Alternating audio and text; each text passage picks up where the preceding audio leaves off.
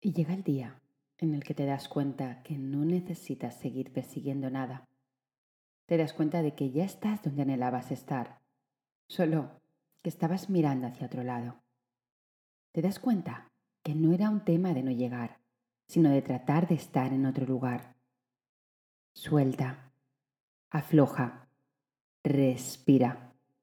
Ya estás donde tienes que estar para darte cuenta de que es perfecto tal cual es. No pretendas nada más allá de lo que es, porque lo que estás siendo es lo que te va a impulsar a lanzarte aún más allá. Ese otro lugar empieza aquí, donde estás con tus herramientas, con tus dones y cualidades. Con las herramientas y personas que te rodean ahora.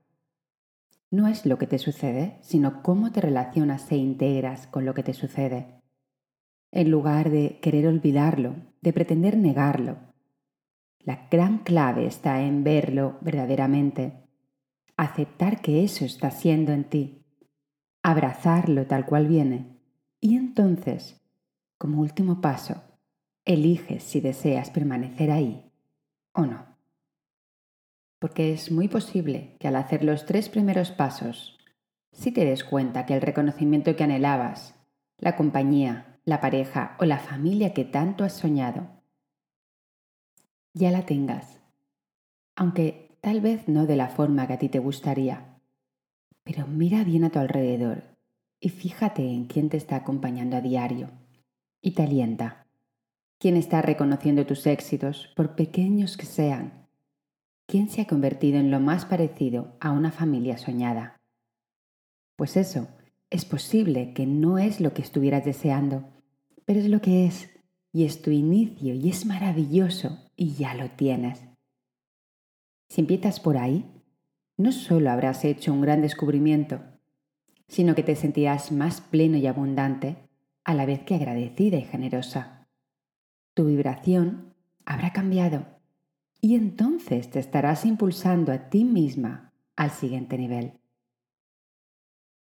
Por eso no te obceques en lo que tiene que ser o cómo crees que tiene que ser, observando amorosamente lo que ya es en ti. Acéptalo, reconócelo, elige el camino que vas a recorrer.